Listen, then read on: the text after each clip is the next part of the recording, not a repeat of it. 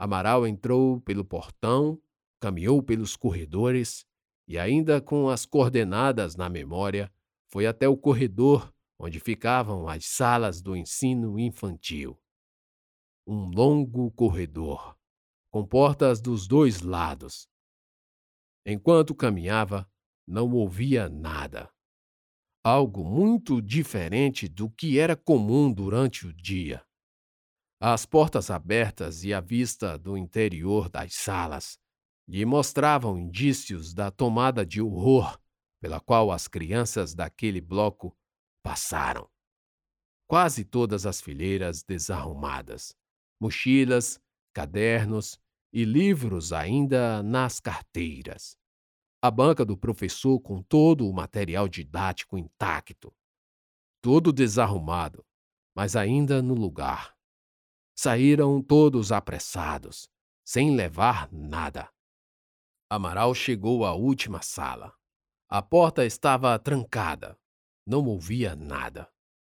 Tirou do bolso a garrafa de uísque e tomou outra dose. O nervoso não deixava a embriaguez o dominar por completo. Droga, o que porra eu tô fazendo aqui? murmurou a si mesmo. Limpou a garganta e disse: Alô, aqui é o Amá. Estancou de repente. Lembrou que não poderia ser o Amaral, mas o Jango, e que aquela também não era a voz do seu antigo herói. Aqui é Jango, meu rapaz. Disse e esperou. Depois de algum tempo, uma voz de dentro falou: Está sozinho? Estou com o dedo no detonador. E se mais alguém entrar, eu explodo tudo. Estou só. Então entre.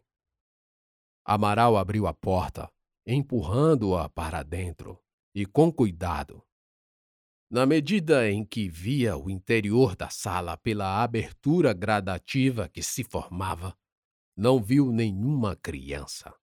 A porta abriu até certo ponto, parecia ter sido barricada com carteiras, mas a abertura era suficiente para entrar. Ele entrou.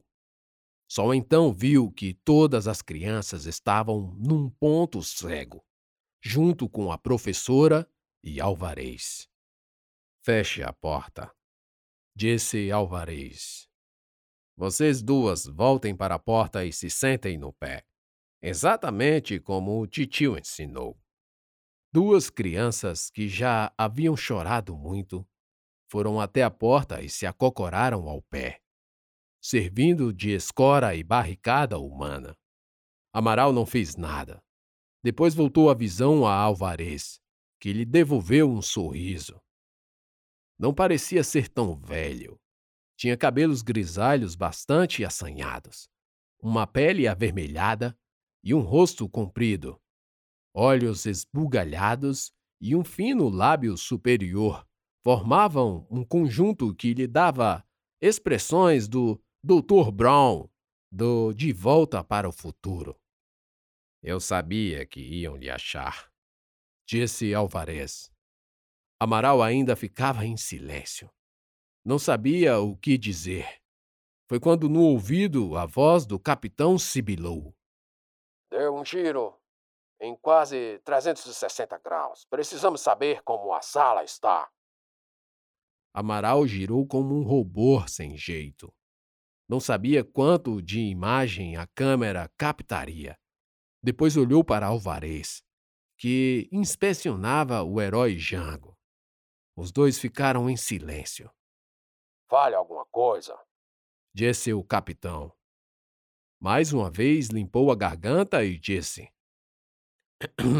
Bem, você precisa se entregar às autoridades. Besteira.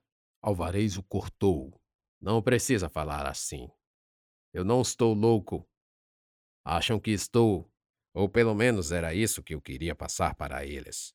Contudo, quero que saibam que não vou sair daqui vivo. Então, senhor capitão, Alvarez sabia que Amaral estava grampeado. Nada de tentar invadir, ou eu aperto o botão. encerrou mostrando um dispositivo na mão, ao que imaginou ser o ponto da câmera escondida no colete de Amaral. Os dois ainda estavam a uma distância de dois metros. Por que você está fazendo isso então? Finalmente Amaral perguntou. Porque vamos provar para o mundo que nossas vidas valem mais que 15 segundos de um vídeo de TikTok. 60 segundos, disse um menino, junto à professora, que logo pôs a mão na boca do garoto, tentando calá-lo. Tá vendo?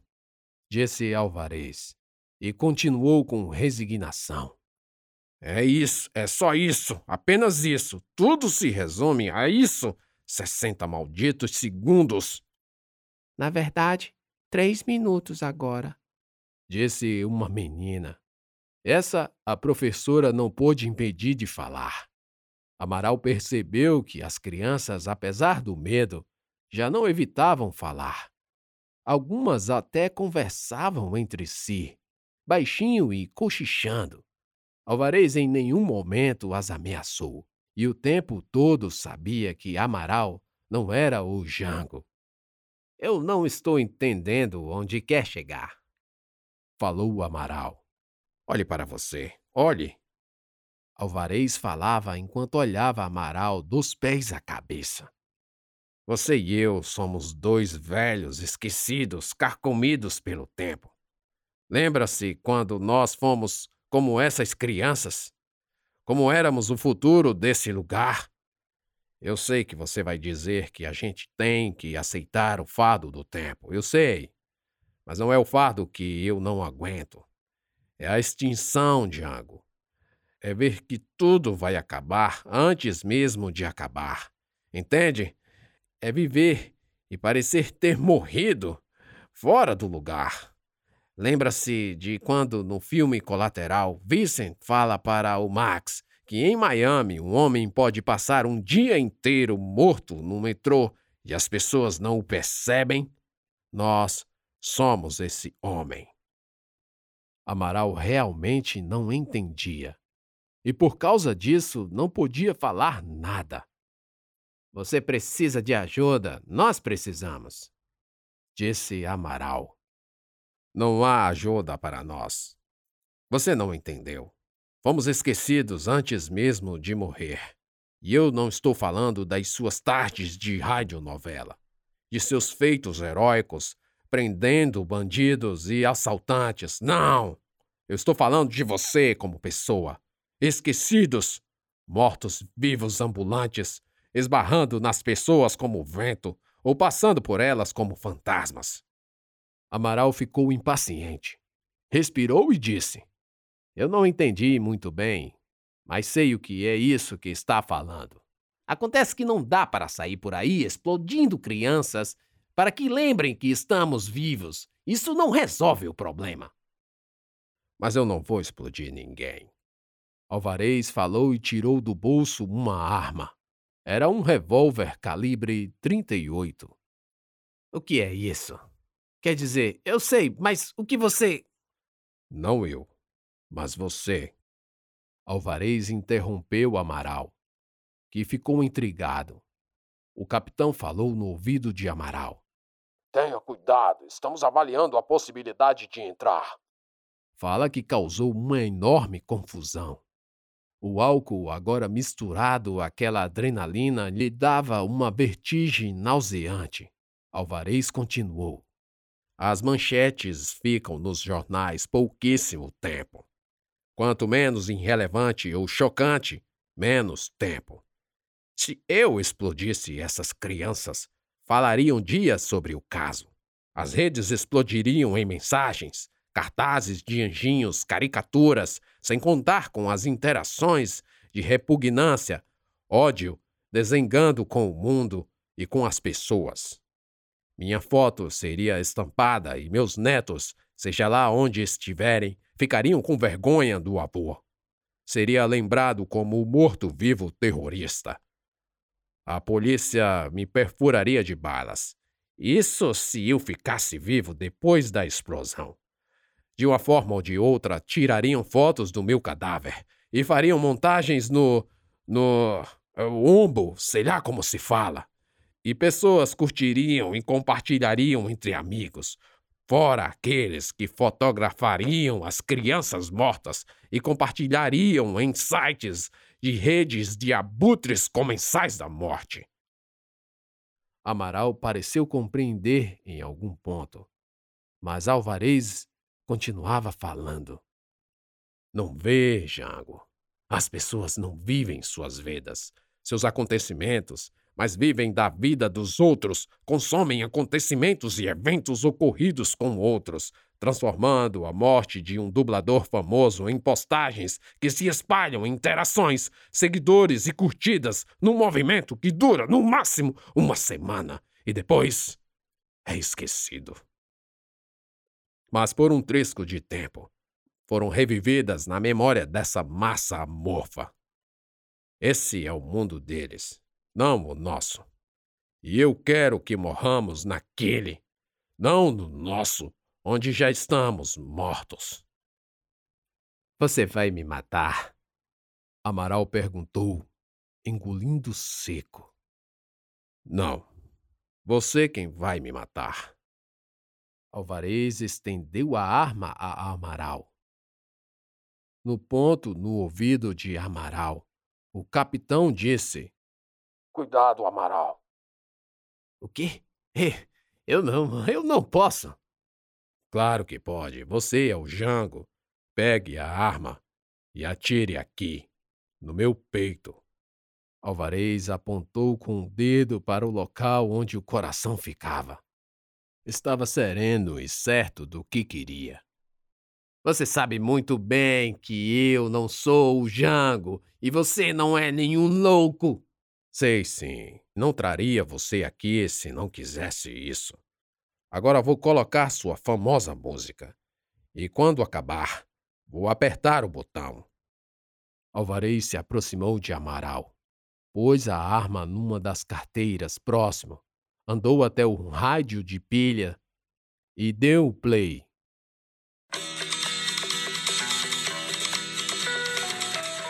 Amaral não sabia o que fazer. A arma estava a poucos centímetros de seu alcance nunca atirara antes, apesar de saber que bastava-lhe apontar e apertar o gatilho. O início da música lhe causou uma enorme nostalgia. Lembrou quando ele mesmo ouvia sua voz e quando ouvia nos botecos as conversas sobre as proezas de Jango. Lembrou que muitas vezes se sentia como o Jango da novela e que, embora não o reconhecessem, sabia que era adorado.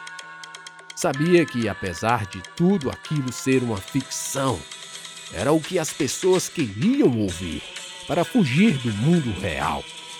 Tão mais simples, embora tão mais difícil que as situações perigosas porque Jango passava. Sua respiração aumentou. Alvarez era serenidade. Estava aguardando esse momento há muito o ponto no ouvido de Amaral gritava para ele fazer. Faça! Não espere! Mate-o! Amaral hesitou. Porra! Um velho do caralho como eu! Correu a arma, puxou o cão e, ainda trêmulo, apontou para Alvarez. Estava a um metro de distância, sem qualquer possibilidade de errar. A música estava acabando. Faça, e eu esperarei você nas próximas postagens do nosso verdadeiro céu. Amaral puxou o gatilho.